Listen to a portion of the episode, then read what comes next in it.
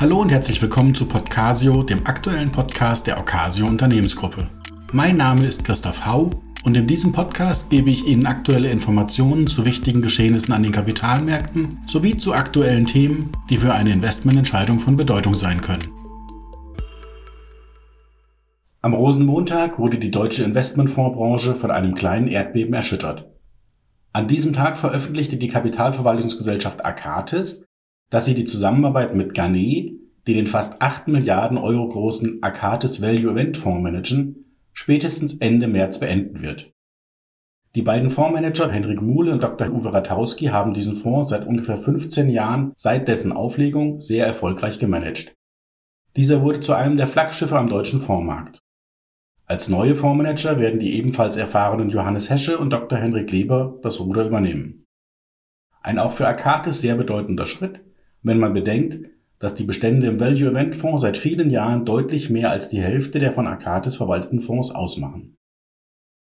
Über die Hintergründe dieses Schrittes können nur Vermutungen angestellt werden. Mögliche Interessenkonflikte durch neu von Garnet aufgelegte Fonds werden hier genannt. Auch die Art der Kommunikation zwischen den Gesellschaften scheint alles andere als optimal abgelaufen zu sein. Dies deutet auf weitere bestehende Unstimmigkeiten hin. Aber das möchte ich von außen gar nicht beurteilen, ebenso nicht, welche letztlich die Väter der Erfolgsgeschichte sind. Am Ende zählt für die Investoren die Tatsache des Fondsmanagerwechsels. Lassen Sie uns den Vorgang unter verschiedenen Aspekten analysieren. Akatis als die für den Fonds bestellte Kapitalverwaltungsgesellschaft ist für die laufende Verwaltung des Fonds verantwortlich, wozu auch alle Fragen des Portfolio-Managements zu zählen sind. Dementsprechend kann sie dritte Unternehmen für das Portfolio-Management als Berater engagieren und solche Mandate gegebenenfalls auch wieder kündigen. Nach außen wäre hierfür natürlich eine ruhige Kommunikation gegenüber den Investoren sinnvoll. Da Akatis betont, dass die bisherige Investmentstrategie beibehalten werden soll, scheint zunächst aus rechtlicher Sicht alles fein. Ich vermag nicht zu beurteilen, ob es zukünftig dennoch zu weiteren rechtlichen Auseinandersetzungen zwischen den Gesellschaften kommen wird. Andererseits ist inhaltlich natürlich zu beachten, dass der bisherige Erfolg des Fonds stark mit den Personen und Köpfen hinter Garnet verbunden war. Das stellt die Qualität der neuen Fondsmanager in keinster Weise in Frage.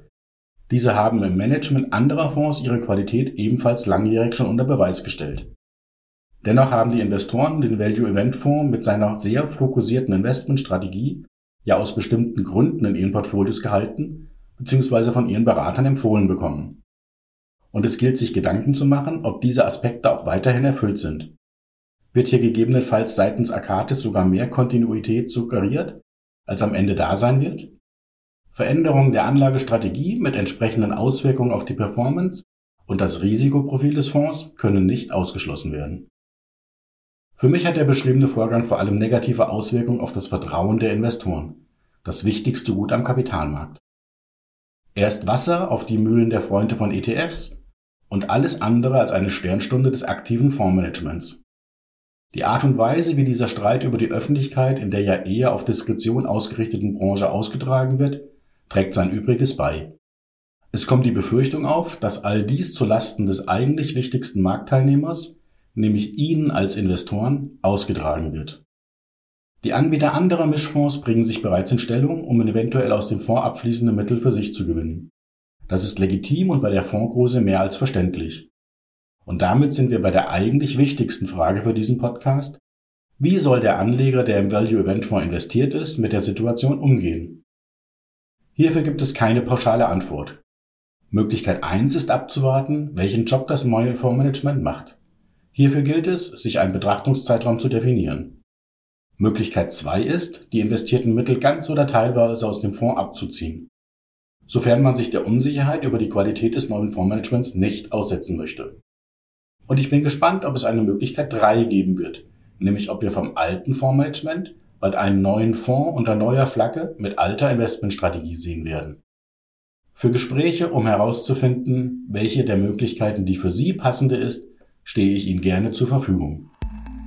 Ich freue mich, wenn Sie den Podcast weiterempfehlen. Schauen Sie auch gerne auf unserer Homepage oder auf LinkedIn nach unseren aktuellen Veranstaltungen. Hier vertiefen wir die angesprochenen Themen noch mit konkreten Investmentvorschlägen. Herzlichen Dank für Ihr Interesse. Bis zum nächsten Podcast bei Podcasio. Ihr Christoph Hau.